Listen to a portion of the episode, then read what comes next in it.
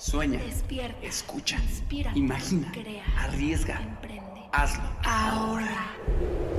Dicas.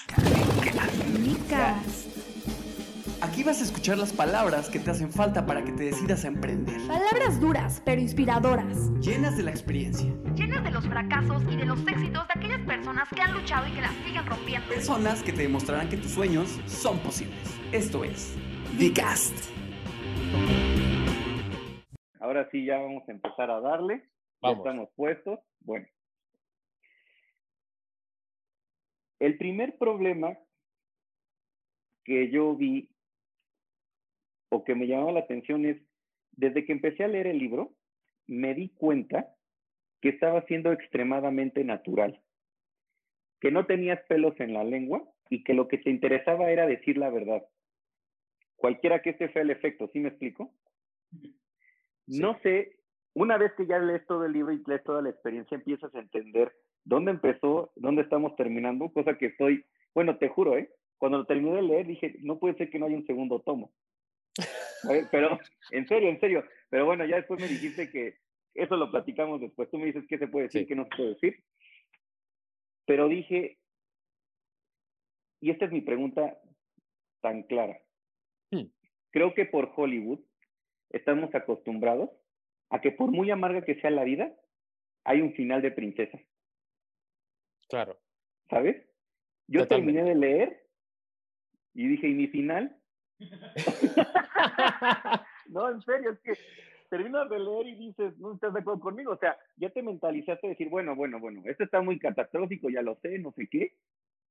Pero ahorita me va a decir que le dio la vuelta y que eh, vive y que la empresa le hizo más grande. Entonces terminas de leer y dices, madre santa, o sea, ¿se acabó? sí. ¿Se Efectivamente. acabó? No hay princesa. No. Bueno, O- o no, no la- hay no la- princesa aparente. No hay una princesa esto- aparente. O sea, al final, la- el, el libro Diario de una quiebra, al final lo que, lo que es es un, es un cuento, es la biografía de 15 años, que es un tren a 300 kilómetros por hora y finalmente saltamos todos del- de los vagones, quién más y quién menos, y bueno, el tren se, estra- se estalla. Pero lo que, lo que aquí se, se aprende es cómo saltar del vagón y aprender de, de qué, por qué iba tan rápido y en esa dirección. ¿no? El, el final de Princesas al final no es ni más ni menos que, que, bueno, que al final la familia se ha vuelto a juntar porque la empresa familiar pues pasó por, eh, por una quiebra pe- personal, prácticamente se, se- se de- se fracturó la, la- la fa- la familia, pero al final se ha vuelto a juntar, por lo tanto, esa es la parte más importante. Nosotros hemos superado, yo he tenido mi, mi grande camino de crecimiento personal, eso ha sido muy duro, de muchísimo trabajo de introspección y de, de entender muchas cosas para poder superar, para poder seguir. Y esa es la gran, es el gran, la gran cuestión. Y la, la gran moraleja de este libro es que puedes quebrar. No pasa nada. Puedes fracasar en la vida. No pasa nada. Fraca pron- eh, fracasa pronto, fracasa rápido. Porque no todo el mundo es la, el final de Hollywood, que solo es el gran final, ¿no? Pero, pero hay que aprender de esto. Y haciendo una paréntesis de, lo que has dicho antes, el- lo que tú has leído es la primer, el primer volumen de una trilogía que está en mi cabeza. El- la segunda parte vendrá en la primera mitad del, de 2021. A finales de, bueno, a mediados de diciembre sale la, el tercer tomo, que es un libro que el título aún se tiene que decidir, que es mm, un poco a nivel personal, cómo he conseguido salir de esta, de esta, de esta grandísima quiebra personal y empresarial, cómo he conseguido salir y el mismo proceso que yo he conseguido, pues lo puede hacer muchas más personas saliendo ellos mismos con, con esos pasos que he conseguido, entender pues eh, de su propia fracaso. No sé si estás de acuerdo que preferimos no hablar del libro pues para que te lean. Claro, Eh, No, o sea, cada quien está de acuerdo para lo que están escuchando, pues si quieren saber más o menos de qué estamos hablando, pues sí, te tienen que comprar y si no, pues que no lo compren. Yo creo que se están perdiendo algo. Y te lo dije cuando te conocí. Para todos los que nos están escuchando, yo creo que vale la pena explicar por qué estamos hablando de esto. Mira, ahí les va desde el principio porque no saben esta historia. Eh, derivado de la pandemia, todos los planes que yo he hecho con la empresa se deshicieron. Cuando digo todos, son todos. Y sin embargo, gastos de oficina, operación y, y todo lo que me platiques seguía corriendo, correcto. Entonces, este, digo, tú y yo lo sabemos muy bien, nosotros tenemos la filosofía de que el más, más, más, este, que el más fuerte sobreviva, ¿no? Lo hemos platicado muchas veces, este, y el que se tiene que morir que sea el débil, ¿no? Lo interesante es, ¿qué pasa cuando el débil eres tú? Y te tienes que tragar las palabras. Y entonces dije, yo le he invertido tanto a esto que no hay opción de que fracase. Entonces me puse a leer todo lo que agarré. O sea, en el punto épico de la pandemia, llegaba a leer libros completos cada tres días. Porque no puede pasar. Porque para todo el show acaba de nacer mi hija y dije, yo a mi hija no le, o sea, sabes, tenía el, estrés a todo. Madre mía. Entonces dije, y teníamos un proyecto en puerta que después hablaremos de ese que es Smart, eso es, eso es otro, para otro momento. Y entonces dije, esto no puede, esta es la solución y yo estaba convencido, ¿no? Entonces me puse a leer y ahí caí en el, en el libro de Ricardo. Cuando lo empecé a leer, o sea, normalmente ya traía un ritmo bastante fuerte porque estaba acostumbrado a leer bastante. Bueno, tu libro me lo eché. Sí, sí, sí, pero, o sea, tu libro me lo aventé en. Pues creo que fue en un día, o sea, me acuerdo perfecto porque hasta mi esposa me decía, ya sabes, la niña llorando y todo. Y yo, espérate, o sea, esto, es, esto está cañón, ¿no? No, me super piqué, cabrón. Entonces le decía como, oye, este, ayuda, que no decía, ahí voy, ahí voy, ahí voy. Cuando me di cuenta lo había terminado y enseguida te busqué. Porque aparte dicen, busque que no sé qué. Y generalmente lo hago aunque no lo digan los libros. ¿Por qué? Pues no sé, o sea, ahorita eh, creo que estás de acuerdo, ¿no? O sea, lo hemos platicado muchas veces, el, la ventaja del conocimiento de que muchas veces es accesible y que la gente no lo quiere compartir, ¿no? El conocimiento ya está, más bien no ha habido como, o no siempre existe la voluntad de ir por él. Correcto. Entonces dije, bueno, yo a este hombre lo tengo que felicitar, y hay veces que me contestan y hay veces que me ponen, ok, ¿no? Está bien, ¿no? Cada quien su, su vida, ¿no? Bueno, que le escribo a Ricardo. Y entonces nos vamos a buscar y no sé qué. Y dije, este güey está, este güey para la gente que no es de México es este hombre, o sea, se dice así cuando hay confianza, este amigo, ¿no?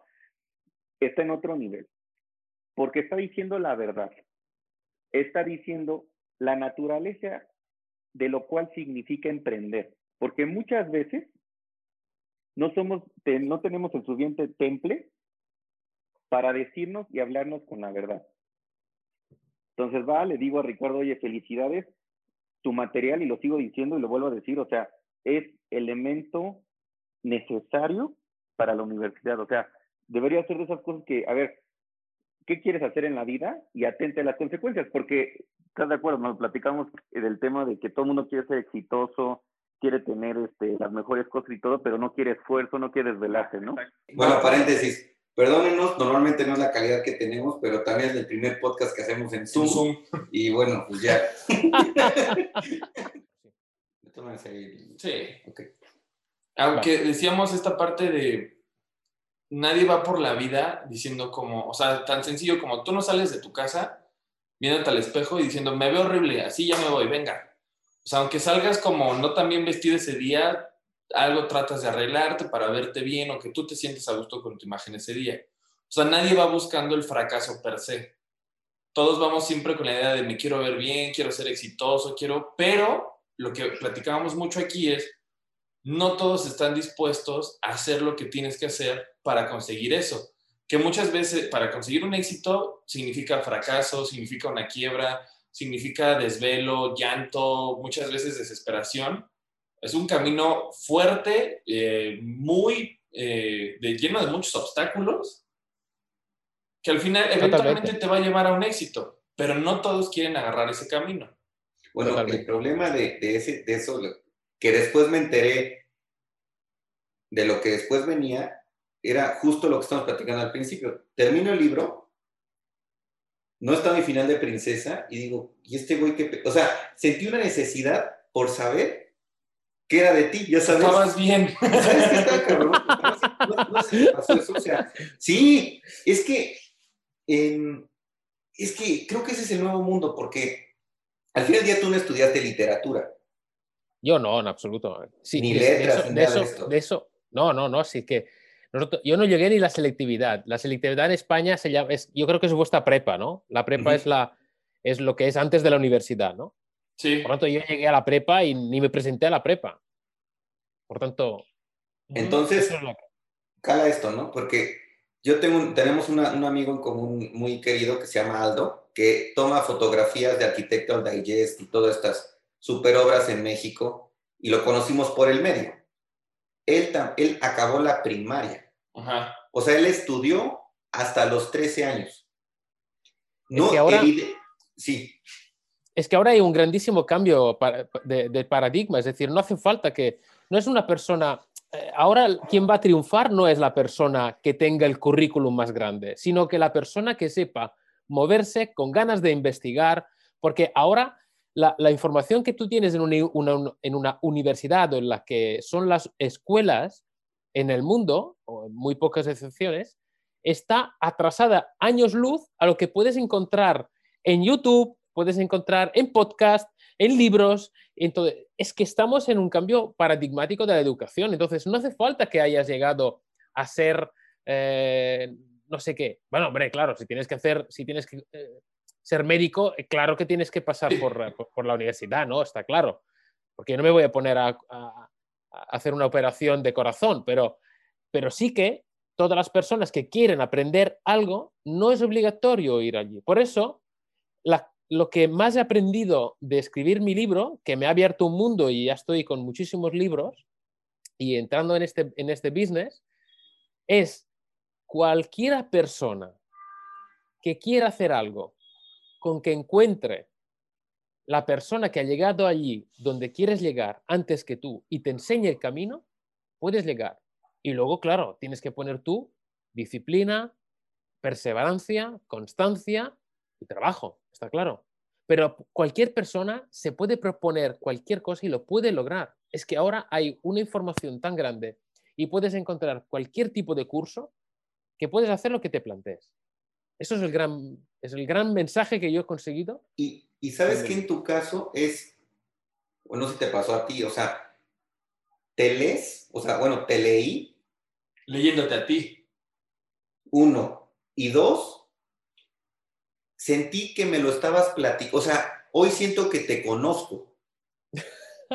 Sí, o sea, y no, y la verdad es que en ese punto, la verdad, yo, yo leía antes de la pandemia normal, o sea, para mí leer antes de la pandemia normal es un libro al mes, 12 libros al año, ¿no? O sea, para mí eso era normal, este, en Europa es distinto, el- gracias a Dios el estándar es un poco más alto. Ahorita llevo, ya voy creo que por el, o sea, ya traigo un ritmo de cuatro al mes. Wow, una a la No. semana, qué bueno. Entonces, pero al final, no, o sea, te acostumbras, porque el tiempo está en Netflix, a ver, ahí estás todo el día, así me explico, o sea, el tiempo está, lo que pasa es que es costumbre, y lo, lo extraño o lo, lo, lo increíble de todo lo que estamos platicando es, justamente, y es lo que quería decir, hay gente que tiene la experiencia de escribir y de proyectar, y tú siendo tu primer libro, generas una conexión con quien te lee que no es normal. No es normal, es especial, y yo te lo digo porque tú comparar muchas cosas, no es habitual. Muchísimas o sea, gracias. Te sientes enfrente. Ya. ¿Sabes qué pasa? Que yo he notado que cuando yo escribo, no sé si a lo mejor puede, si hay personas que nos están escuchando que escriben habitualmente, o autores o incluso escrit- escritores, lo que yo he sentido es que el resultado de lo que yo escribía era fruto de mis emociones. Si un día yo estaba alegre y alegre, contento y enchufado, pues el, em, yo notaba que los que escribía estaba re- reflejaba mi estado de ánimo. Pero mejor aún, yo cuando, cuando me lo que sentí cuando yo estaba escribiendo era que evidentemente que mi, mi grado literario no es de un escritor mucho más alto con, con- con un abanico de, de- de palabras y tal. mucho más complejas, ¿no? Pero sí que lo que yo notaba era que conectaba con el corazón. Entonces, al final, cuando tú, en vuestro caso, por ejemplo, estáis, estáis dibujando un edificio o hacéis una obra, o, por ejemplo, eh, otra persona que haga lo que haga, en el momento que tú conectas el corazón y haces las cosas desde el corazón, desde el propósito de ayudar a los demás, desde el propósito de tu alma hacia los demás, es otro nivel. Es otro nivel. Y fíjate que, eh, y no es por, por decirlo, pero yo creo que la mayor parte de las personas que me han dado un feedback ha sido, lo he devorado, o sea, he leído literalmente el libro, me lo he bebido. Una persona me lo ha dicho hace, hace tres días, me dijo, lo empecé a leer a las 8 de la tarde, cené, me puse en la cama y me fui a dormir a las 4 de la mañana. O sea, hemos pasado la noche juntos, literariamente hablando. Sí. Exacto. Aunque, bueno, si no era de otra manera tampoco pasa nada porque era una chica guapa. Era... me lo he leído así. Otro comentario que lo he, lo oído muchas veces, debería ser un manual de alguien que quiere emprender, no sabe por dónde y primero léete esto.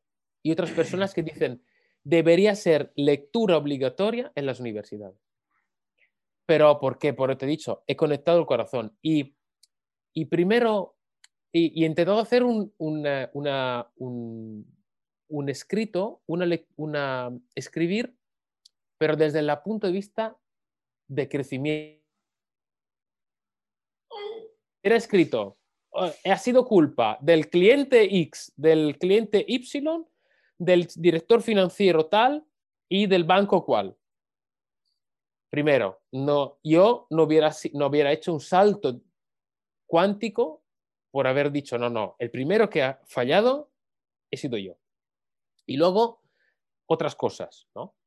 Pero el primero he sido yo. Entonces, cuando tú tomas la conciencia de que el, primer responsable eres tú, entonces el mundo te cambia. Entonces, cuando, cuando entiendes esto y haces un manual para que las otras personas, desde el amor, que dices, mirad, señores, querido lector, yo he hecho esto, esto, esto y esto. Y así, o sea, literalmente me he desnudado delante del lector para que, la, para que el lector pueda realmente aprender, para que mis 15 años de sufrimiento, de sangre y sudor que he tenido, les pueda valer. Porque ¿qué valía? Hubieran sido 280 páginas de, de, mierda si hubiera sido solo, ha sido culpa de tal, ha sido culpa de cual, o, mm, bueno, pues eh, mi padre ha sido un cabrón porque no ha hecho no sé qué. No, no, no, no, no. O sea, todo el mundo ha tenido su, su nivel de responsabilidad y sobre todo explicar de una forma muy llana todos los errores. Ahora, cuando yo se los dije a mis padres que iba a hacer este libro, se tiraron de los pelos, que dije, ¿cómo vas a explicar todas las, toda la mierda, todos los problemas, todas las, todos los problemas internos empresariales y, y familiares a los demás? Es que es muy duro. O sea, reconozco que he tenido muchos huevos para escribir esto y lo reconozco, pero es que es, es que es así. O sea, eh, no es habitual. No es habitual tener esta historia, no ha sido habitual escribir así desde el corazón y no es habitual explicarlo todo. Y vosotros lo habéis leído, o sea, lo tenéis ¿En, claro. qué, en, ¿En qué punto llegamos a que la escuela y las costumbres dictaminen cómo nos tenemos que comportar y perdimos tanto valor in between, ¿sabes? O sea, porque en decir, de, es que la escuela dice que lo hagas así, como una máquina, ¿no? A mí lo que me asombra es cuántos años pasaron que como humanidad nos permitimos que nos tratáramos y nos comportáramos como máquinas. ¿Sabes? Porque ahorita nos estamos dando cuenta que justo es el tema. La información y esto está en el teléfono, en todos estos sitios, ¿sí me explico? Y ahorita estás brincando la cualidad nata del ser humano, que es saber cruzar la información y sobre todo más que nunca el valor del arte. Uh -huh. Porque una fotografía la toma cualquiera, ¿sí me explico? ¿Cómo le meto corazón a lo que hago para que realmente se note que soy un ser humano? Y esas son las cosas que están sobresaliendo sobre las demás, uh -huh. como este libro, ¿no? O sea, como tú dices, y es chistoso, porque la otra vez me estaba peleando con una niña que nos iba a ayudar a hacer un escrito, ¿no? Y ella dice, es que se tiene que escribir y decir así. Le digo, ok, no dudo que así lo diga el profesor, la escuela y el libro. Sin embargo, ¿a quién se lo voy a dar? Se lo voy a dar a alguien con una excelente escritura, pero que no me va a entender. Sí. Todo el mero propósito del libro se perdió. Y resulta, o sea, no estamos diciendo que ahora como el médico, ahora resulta que si tienes el corazón y buenas ganas, todo lo vas a lograr. No, no, también le tienes que chingar y Sí, sí, meterle cosas, y, ¿no? Claro, claro. Pero resulta que perdemos perspectiva. Y lo que este libro tiene es claridad y perspectiva. O sea, va a lo que va. No sé si estén de acuerdo, o sea, creo que lo que pasa mucho, por ejemplo, ahora es, todo está muy demo- democratizado. O sea, por ejemplo, antes, eh, yo que soy cinéfilo, hacer una película era un logro de la humanidad, o sea, era impensable. Necesitabas dinero, máquinas súper pesadas, mucha gente, este, mil cosas, ¿no? Y ahorita hay películas grabadas con un celular. Totalmente. Entonces, toda esa democratización, yo creo que lo que hace es, uno, mover mucho más rápido las cosas. O sea, ya una tendencia dura seis meses. O sea, a mí me, me ha pasado, por ejemplo, que escuchas una canción de este año, la escuché en enero y la escucho en diciembre y digo, ay, esa canción ya tiene años, ¿no? O sea, como si fuera de los ochentas, casi, casi. O sea, ya va muy rápido. Pero creo que esta democratización ayuda a que justo cualquiera de nosotros puede hacer una película, puede escribir una novela, puede este, a- dedicarse a lo que realmente ama y le apasiona, pero creo que a lo mejor como no vienes con un sistema muy, muy clavado de esto es paso uno y paso dos y paso tres, expresas eso, expresas más tu corazón y más un sentimiento profundo y natural y puro, que al final eso se refleja y eso la gente le atrae. O sea, desnudarse y escribir algo a mí se me hace súper difícil. O sea, yo las veces que he escrito, aunque no he escrito como de mí sobre como tal, sí me doy cuenta que todo lo que escribo al final habla de mí.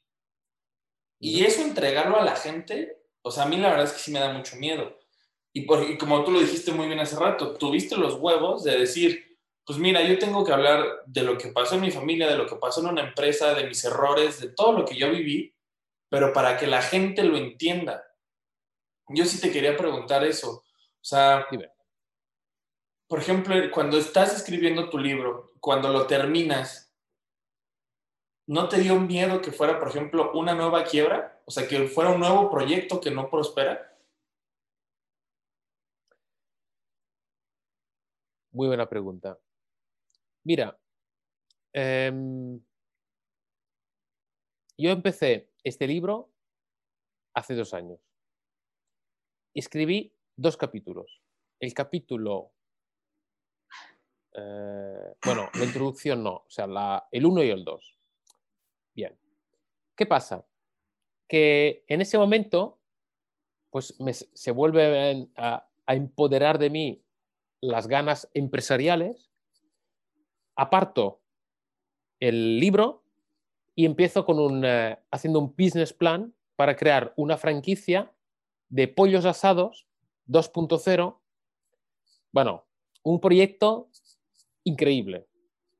Bueno, total, que consigo eh, inversor, consigo un socio empresarial, montamos el negocio y ya explicaré cómo en mi segundo libro, Sí, sí, sí, Eh, cuidado con eso. otra, otra quiebra, ¿no? Que es que, eh, de hecho, yo cierro ese negocio el 13 de marzo del 2020 y el 14 de marzo del 2020 me- yo me volví a casa de mis padres en plena pandemia aquí en España, donde decido de seguir con mi libro.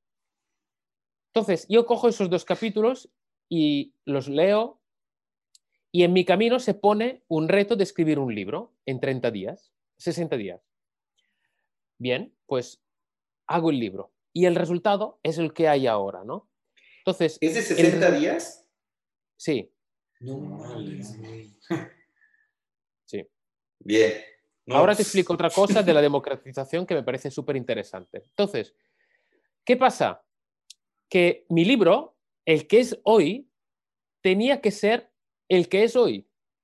No tenía que ser el de hace dos años, porque no habría sido igual. ¿Qué quiere decir? que si el día 29 de julio del 2020 lanzo ese libro, ese libro era el que la humanidad necesitaba en ese momento y que tenía que ser así. Entonces yo cojo ese libro y lo lanzo al mundo. Eso no quiere decir que sea un bestseller y que todo el mundo lo vaya a leer, pero no, pero va a ser simplemente ese libro va a ayudar a las personas que lo necesiten en el momento que lo necesiten, en la época que lo necesiten. Porque se llama ley de la atracción literaria.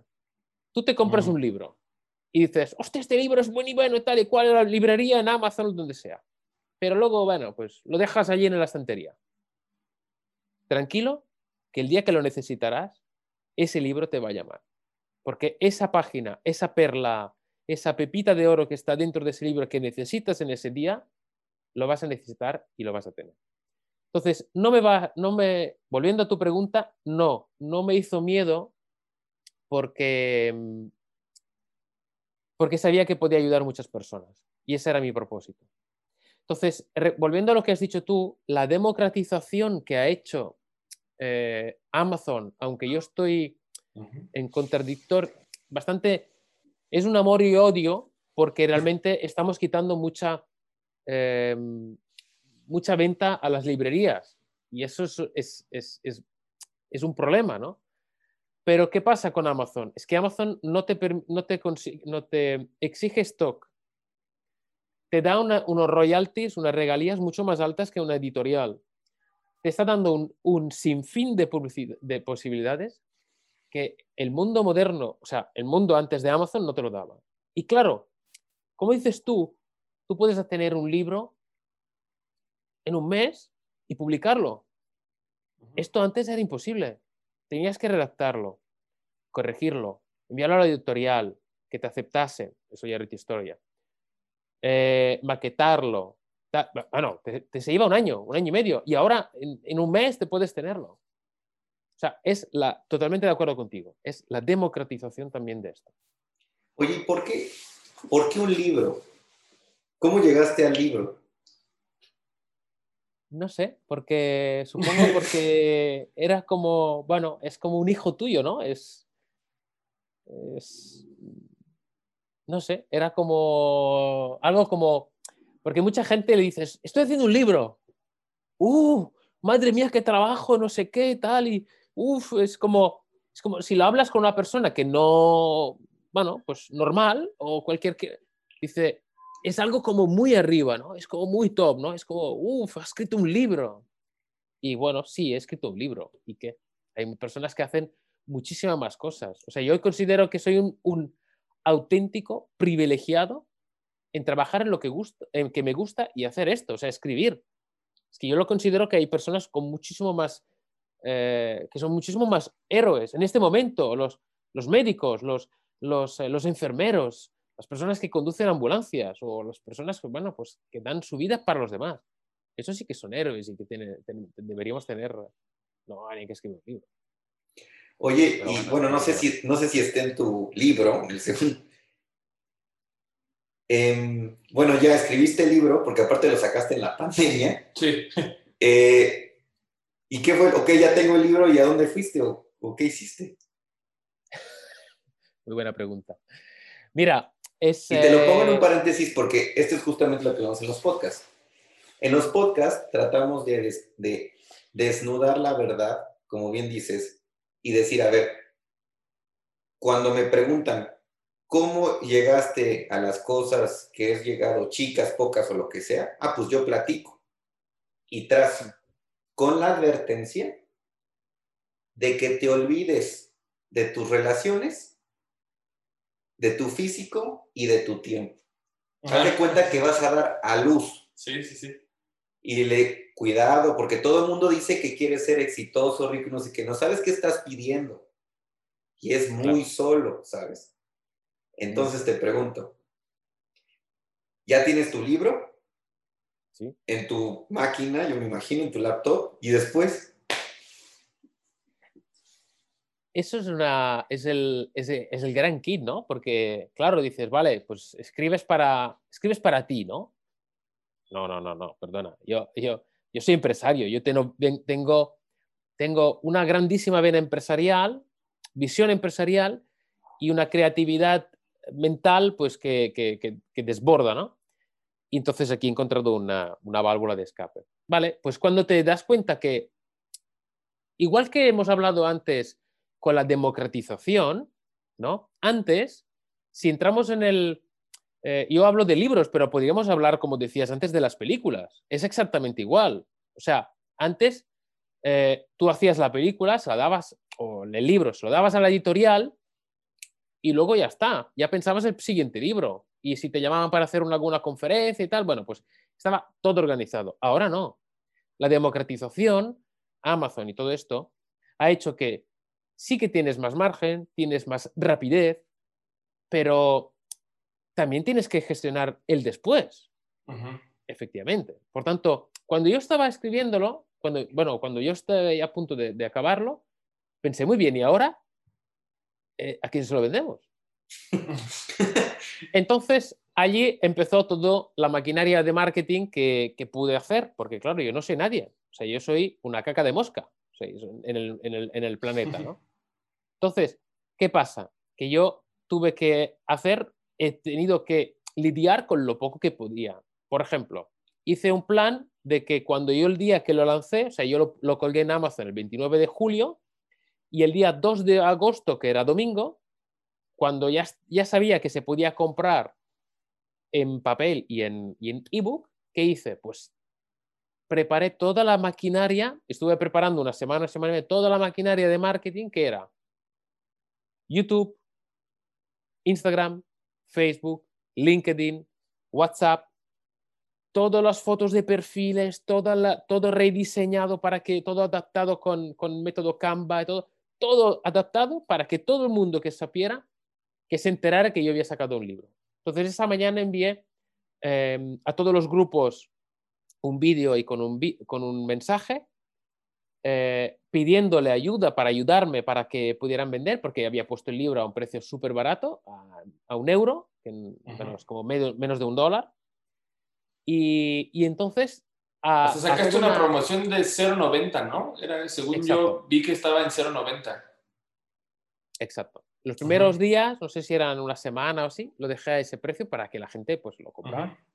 Y eso que el algoritmo de Amazon, pues automáticamente te lo va subiendo, subiendo, subiendo, subiendo, subiendo, hasta que a las 4 eh, de la tarde, después de comer, hora de España, ya estaba en bestseller en Amazon. ¿Qué sentiste? Es que, a ver, los que no han leído el libro están, o sea, tienen caca. Lo primero que tienen que hacer es leerlo. Ajá, porque, y así es la vida. Te puedes tomar 15 años y de repente resulta que ya sabes qué es. ¿Sentiste eso cuando terminaste de escribir? ¿Que, esto era? ¿Sentiste algo distinto? ¿Cómo? ¿Cómo? Perdona. Cuando acabaste el primer libro, Ajá, ¿Sí? ¿sentiste algo diferente? ¿O dijiste, no sé qué vaya a pasar? ¿O dijiste, es que esto tiene algo, pues? Bueno, yo creo que tiene vida propia, entonces tiene que seguir su camino. Entonces es como eh, lo que he dicho antes, lo he cogido y estirarlo al, aire y que, y que, vaya donde vaya, ¿no? Y ya tiene vida propia ahora el libro. Entonces él es, es, así, ¿no? Entonces, la emoción que tienes cuando, cuando tu bebé a las, pues bueno, pues a las ocho horas de venta en Amazon llega a ser bestseller, pues eh, eso, eso te recuerda todas esas mañanas de, aunque no tenías ganas de sentarte, de hacer, de, hacer eh, eh, tus mil, mil quinientas palabras al día y, todo lo demás. Eso es, la, es una grandísima recompensa. Pero al final eso es efímero, porque eso se va. Lo más bonito es encontrar personas como vosotros que la han leído y que le ha ayudado y que le, ha, y que le han leído justo cuando lo necesitaban. Eso es, eso sí que no tiene precio. Bestseller es un sello que se pone en el libro y eso, se, eso es efímero, pero eso es lo realmente...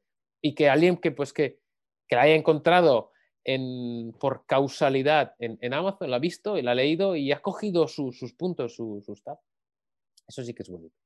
No, es increíble. Sí, la neta sí. Oye, quiero preguntarte algo más. Esta, hace rato mencionaste la ley de atracción literaria, de que tú encuentras un libro cuando lo necesitas. Mm. ¿Esto aplica para ti como autor?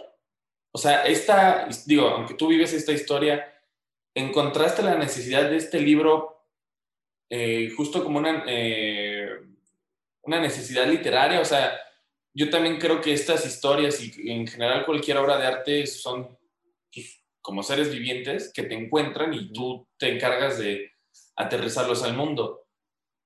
¿Sientes que tú tuviste la idea de escribir este libro o el libro te buscó y te dijo, vamos a hacer esto? No sé si suena muy fumado. no, No, no, es que no, por- es, una, es una pregunta muy, muy, muy interesante, muy interesante. Fíjate que puede que así, de esa forma que la has planteado tú, nunca me la había planteado. Pero yo creo que a lo mejor lo que no tanto el libro, porque el libro a lo mejor es el cascarón, yo creo que la historia en sí es como si se hubiera materializado, personificado en un, en un ser y ha dicho, me ha picado la puerta, esa puerta literaria, y ha dicho, Ricardo, esto no puede quedar aquí, tiene que seguir. Y el legado tiene que seguir. Y creo, sí, es una muy buena, es una muy buena pregunta. Es, nunca la había pensado en esa forma, pero sí, puede ser que es como un espíritu, ¿no? Una persona que dicen que, yo no lo he visto, pero dicen que cuando muere se queda una parte aquí. Entonces, a lo mejor esa historia tenía que seguir, ¿no? Pedía ser contada, ¿no? Así es. Sí. Tenía que ser. O sea, o por lo menos, o a lo mejor no quería ser contada, sino que era, es, es, ha sido, a lo mejor, esto sí que es fumada, ¿eh? Eh, no, no quería ser contada, sino que su ego quiso ser inmortal y por eso Mm. ha querido ser escrita en un libro. Es muy fumada, sí, ya lo sé, pero bueno. queda No, bien. pero sí también suena. Sí, sí, sí. No, la verdad es que. Es que. Mira. para- bueno, pues, sí, perdón, perdón. Mira, hay un detalle, hay un, hay un- yo cuando fui un día a un, eh, a un mercado de San Jordi, aquí en, eh, en Barcelona, de libros usados, de segunda mano, y compré un día un libro que era la, la biografía de, Is- de, mm, Isaac Jackson, de, mm, de Steve Jobs. ¿Jackson? Eh, no, Walter Isaacson, perdón. Mm. Entonces, eh, y yo dije, me flipa, me flipa, pero bueno, la compro. Total, eran 5 euros, no sé. La cogí, el cho- el tocho así, y lo puse en la estantería. A los cuatro años, fíjate que yo no sé si leí dos libros en toda mi vida en la escuela. Pues, Es que no me gustaba nada, no me llamaba la atención. Pillé el bicho ese que eran, no sé si son 600 páginas, 500 y pico, y me lo terminé fulminantemente. Y entonces, los libros, cuando lo necesitan, te llaman. Seguramente, como dices tú, las historias te llaman y te, te, te reclaman ser, ser escritas. Y seguro que ese libro que tienes dentro, que has empezado a escribir alguna cosilla, algún día te llamará y dirá, acábame. Para mí el tema del libro es, o sea, en lo personal, me gustaría, pero siento que no tengo la cualidad para. Por eso, cuando tú dices que lo escribiste ay. en 60 días, Mamma mía, el, el- el síndrome, el síndrome del, impostor es un vecino que siempre da por saco y quiere entrar en nuestra casa. Siempre. Pero en escribir un libro, en quién voy a ser yo para explicarle no sé qué, no sé cuánto, siempre, siempre, siempre el síndrome del impostor. El día que cojas y te creas más tú ser capaz de hacer no sé qué y cojas ese síndrome del impostor y lo metas en un, en un cajón y le cierres con llave, entonces ese día te habrás dejado, te habrás despojado de, esa- de ese, de, ese, de ese lastre y harás cosas maravillosas. sí, sí, sí, tienes razón. Es que es raro, porque hay, por ejemplo, pedir dinero para un proyecto, pues, cuando tú construyes siempre son cantidades grandes, ¿no? Sí. Eso me da igual. O sea, ya, ¿sabes? Yo sé que lo voy a hacer bien y no sé Ajá. qué.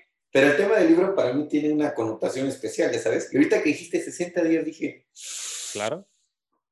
¿qué? Hasta te voy, hasta te voy a explicar quién me ha hecho ese reto, ese curso y todo. Y cuando lo hayas entendido dirás, ¡buf! ¿Solo esto? O te va a pillar el gusanillo. Te va a pillar el gusanillo, va, va a ser... eh, No, De yo hecho, sé. Sí, seguro De hecho, mira, tu libro. ha sido el reto de triunfacontulibro.com con Ana Nieto y es un método de mil palabras al día. Y, o sea, hasta- si yo no he ido a la prepa y he hecho un libro, imagínate tú que eres arquitecto. Es que la verdad es que yo, yo tengo un tema con, lo estaba platicando la otra vez con mi esposa, que si mi hija me dice que tiene un plan claro y que no va a estudiar, después me voy a traer mis palabras, ¿no? Habrá que ver que... Pero le diría, a ver, siempre cuando hay un plan claro, si la escuela no veo que evoluciona, porque es que lleva estancada, ya va para el centro, estancada, o sea, 100 años estancada, pues sí, ¿para qué pierdes tu tiempo? O sea, creo Mira, que el mayor cambio en la escuela es que igual los que maestros tú. ya no te pegan. Literal, güey, nada más. Bueno, Pienso igual que tú. o sea, Pienso igual que tú. El día que Si tenga es- un hijo, el día que tenga un hijo, si es que el día lo- si algún día lo tendré, pienso exactamente que tú. Si quieres ser médico, vale, pues vete a la tal. Si Sí, quieres ser bueno, arquitecto, evidentemente, ingeniero, tal. Pero si quieres ser empresario, si quieres tener, si que, exactamente lo has dicho tú, si quiere tener otro plan alternativo, paralelo de su vida, es que, es que la escuela está a años luz. Eso hizo mucha polémica hace un año un, eh, un, un- bueno, un VIP, una, una persona que seguramente la conocéis, se llama Flavio Briatore, es italiano, era el patrón de, de la Fórmula 1 de Benetton y ahora tiene, una, bueno, tiene un grupo espe- espectacular, ¿no? 1.200 trabajadores, bueno, en fin. Total, que él, él en, en Italia rompió el tabú de decir, bueno, si mi hijo quiere ser empresario, no lo voy a enviar a la escuela, lo voy a poner bajo, en mi empresa, que empiece abajo. abajo, a hacer, empezar a hacer capuchinos con, con la máquina, empezando desde abajo y empezar a subir. Esa es la mejor eh, práctica. Sí, sí. Sí, Es que, o sea, ¿cuántas veces lo hemos dicho, lo hemos visto, se ha comprobado? O sea, la escuela te enseña, o bueno, por lo menos para mí, te enseña a memorizar, a obedecer y a, a- a ser un, un trabajador. O sea, que digo, está bien, no tiene nada de malo. Pero si tu plan es otro, justo, un plan alternativo, no te sirve de nada. O sea, el otro día, alguna vez tú hicimos la suma. Son tres años de kinder, seis de primaria, este, tres de secundaria van 12, otros tres de prepa van 15 y cuatro y medio, cinco de universidad. Son este, 18 años más o menos, em- teniendo en cuenta que empezarás a los cuatro años en la escuela, 22, 23, 24 años de no trabajar en nada, o sea, salvo que, bueno, en la prepa agarras un trabajo, en la universidad pues, te empiezas a meter a los despachos de lo que tú estás haciendo, pero sin generar, son 18 años, que hasta ese momento es la mayor parte de tu vida, sin que alguien te enseñe a cómo generar tu, tu propia idea, a materializar tu propia idea, no generar, sino materializar tu propia idea. O sea, por ejemplo, el libro. Te enseñan sí a escribir, te enseñan el abecedario, te enseñan, sí, pero no te enseñan, por ejemplo, a decir, siéntate ya, o sea, escribe con lo que tú tengas aquí. No existe eso. O que te digan, y después de que escribes el libro, vete aquí, y después vete acá. No existe eso. Existen métodos, lo que decías. Hay métodos, hay reglas, hay, sí, pero no hay un cómo yo que me quiero salir de, de este plan que ya está muy trazadito, ¿cómo le hago? No existe. Es siéntate ocho horas diarias, de lunes a viernes, a escribir lo que otra persona te está diciendo. y es que nos vamos a desviar tantito, pero en este país y en Estados Unidos se nos olvida que la educación es un negocio. Sí, claro. Claro. Entonces, este, no nos gusta admitirlo. Y entonces tú estás yendo con una institución, al final del día, cualquiera que sea esta, que te va a cobrar y vas a tener un cierto beneficio.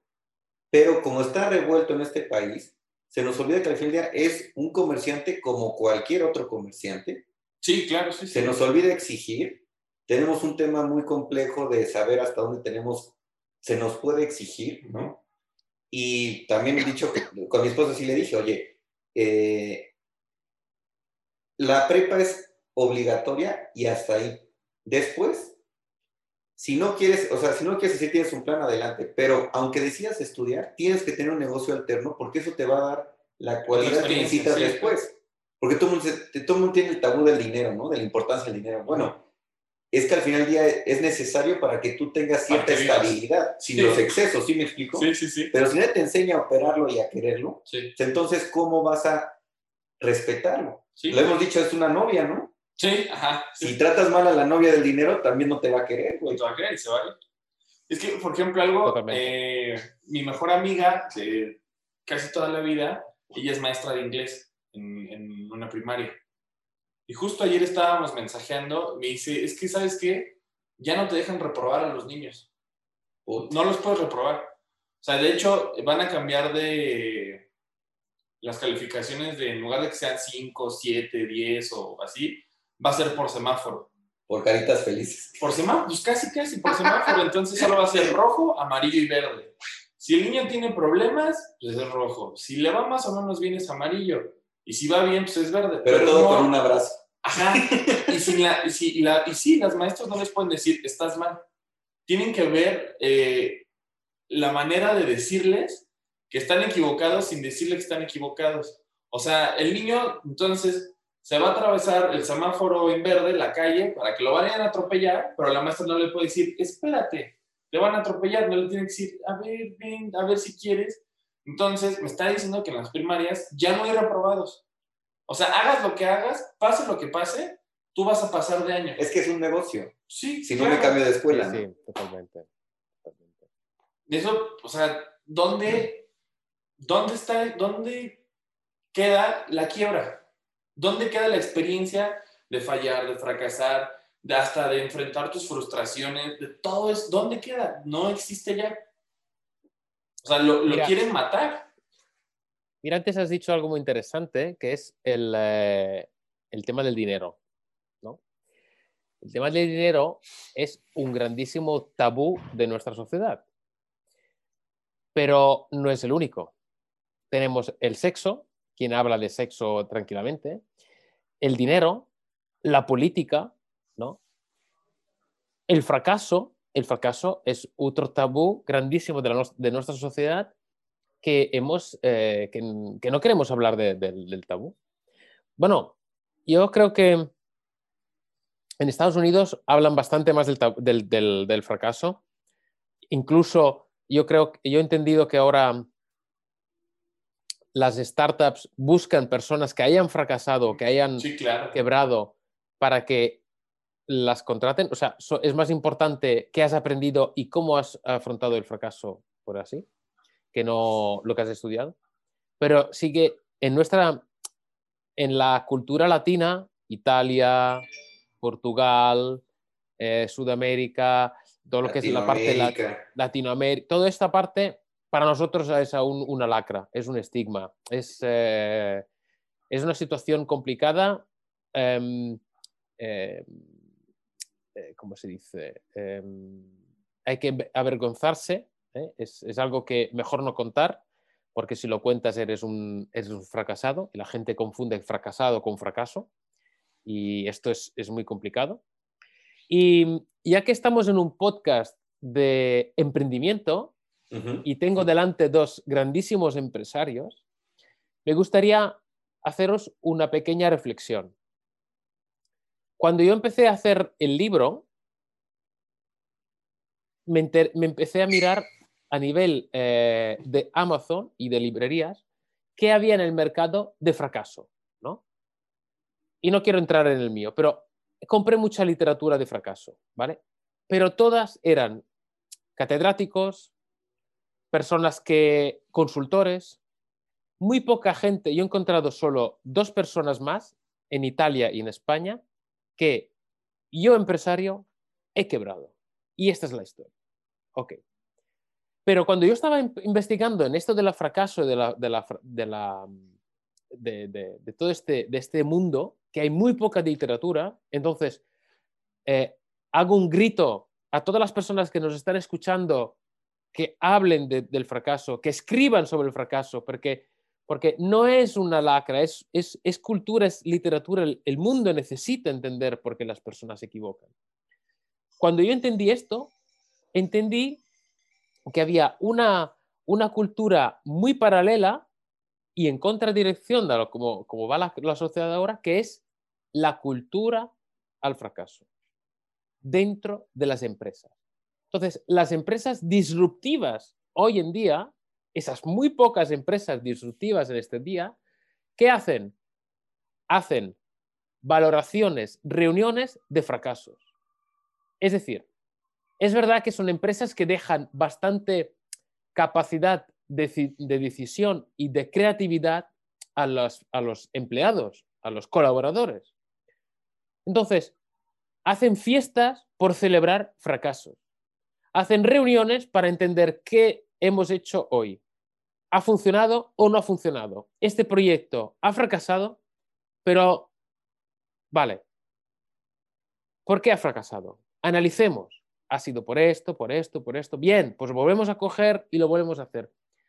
La normalización del fracaso dentro de las, empresas será uno de los puntos ganadores del futuro. Coger empleados, em, eh, colaboradores, que la empresa fomente el fracaso interno controlado y muy bien acotado, hará que las empresas puedan crecer. Pero si nosotros no nos damos esta capacidad, esa autonomía a nuestros equipos, eso nos quedará en la época del, siglo XX, pero es que ya estamos en el XXII casi. Entonces, la cultura del fracaso. Y, muchas, y muchos jefes, no líderes, jefes, siguen cogiendo sus empleados y martirizándolos porque se han equivocado. Eso chafa el, trabajador, eh, sus ganas de trabajar y solo está haciendo que su creatividad se muera y poco a poco se vaya. Porque el 80% de las personas que se van de una empresa no es por el dinero, sino por el ambiente de trabajo.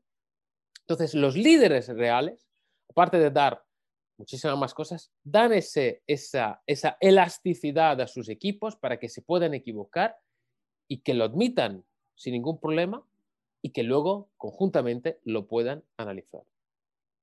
Eso es el mensaje que me quiero daros. Totalmente, yo creo que hasta podemos cerrar con eso, ¿no? Creo que ese es el mensaje que, que se va de aquí. Así es. es eso. Y bueno, obviamente la invitación a que vayan a buscar el libro Diario de una quiebra, que yo creo que vale totalmente la pena. Y sí, efectivamente. lo busquen y lo encuentren. Ahora, ya para terminar, dinos, bueno, van las, las clásicas preguntas de DICAS. Te vamos a decir una palabra y nos tienes que contestar con una palabra, ¿ok? Entonces, lo que te venga, ¿eh? El chiste es contestar lo más rápido posible, ¿ok? Cualquier cosa. lo que quieras, o sea, sí, es de reacción, ¿sale? ¿Listo? Italia. Ferrari. España. Toros. Libro. Ah, eh, sabiduría. Quiebra. La mía. Familia. Em, em, bondad. Bondad. Mamá. Eh, pasta. ¿Y papá? Eh, sabiduría también. Ha salido. Si quieren saber por qué este, las palabras, ahí está el libro, lo tienen que leer. Y pues ya, Ricardo, dinos dónde te encontramos, en qué redes sociales. Mira, me puedes encontrar en, YouTube, de, en Ricardo, en Ricardo, Ricardo con dos Cs, punto Bracaioli, y en Instagram también es Ricardo, es arroba Ricardo Braccaioli. Es B-R-A-C-C-A-I-O-L-I. Perfecto. Y luego el libro, El diario de una quiebra, lo puedes encontrar perfectamente en, en Amazon. Perfecto. Ahora, eh, para los de México, pues es este, lo tienes que bajar en el Kindle, ¿no? Ajá. Eh, la verdad es que lo dijimos todo el tiempo, es una verdadera joya, ¿no? Pues ya no sé si tú quieres cerrar con algo, algo, agregar algo. Creo que el mundo necesita más de personas como vosotros dos, porque de la misma manera que hemos arrancado el, el podcast, o lo que hemos empezado a hablar, que es compartir. Compartir no es aventajar nuestra competencia, compartir es dar al mundo para que el mundo nos devuelva en una forma A, en una forma B, en una forma C. Y hacerlo de una forma altruista sin esperar nada a cambio, simplemente por el, eh, por el gozar del, de, la, de compartir, de dar, de amar, de enviar al mundo lo, que, lo, lo poco, mucho que puedas tener. Así es, y es chistoso, cuando lo haces así y solo así, se regresa la energía. Sí, Es estoy chistoso. totalmente de acuerdo en Y eso. normalmente doblado. Sí. Pero bueno. Para Sí, bien y claro. para mal. ¿eh? Para- doblado para bien y para Sí. mal. Sí, también sí es verdad. Sí, es verdad. Pues bueno, de verdad, este, yo sentía que ya te conocía cuando te leí, pero pues otra vez me da gusto ahora interactuar contigo porque es distinto. Y la verdad me da mucho gusto y, y ¿qué te digo? O sea, te has convertido en mi top de, de- de lectura y lo que es impresionante con tu primer libro, ¿no? Muchas felicidades y te lo digo de todo corazón. Muchísimas gracias. Es Vamos, un, gracias a ti, es ¿no? un auténtico Porque- honor. Muchas gracias y la verdad es que como que compruebas, ¿no? Que esa apertura que existe en el libro existe en la persona. Entonces es. te das cuenta que el, el libro es resultado de la persona, ¿no? Literalmente. Entonces te agradecemos mucho y muchas gracias por volver a compartir con nosotros, por opinar y por entrarle a este podcast. Un placer. Cuando queráis, estoy a vuestra disposición. Muchas gracias. Gracias. Hasta pronto. El Dicas de hoy ha llegado a su fin. Síguenos en Facebook como Dick Arquitectos o en Instagram y Twitter como Dicarc. Y dinos qué invitado te gustaría que tuviéramos. Esto fue Dick.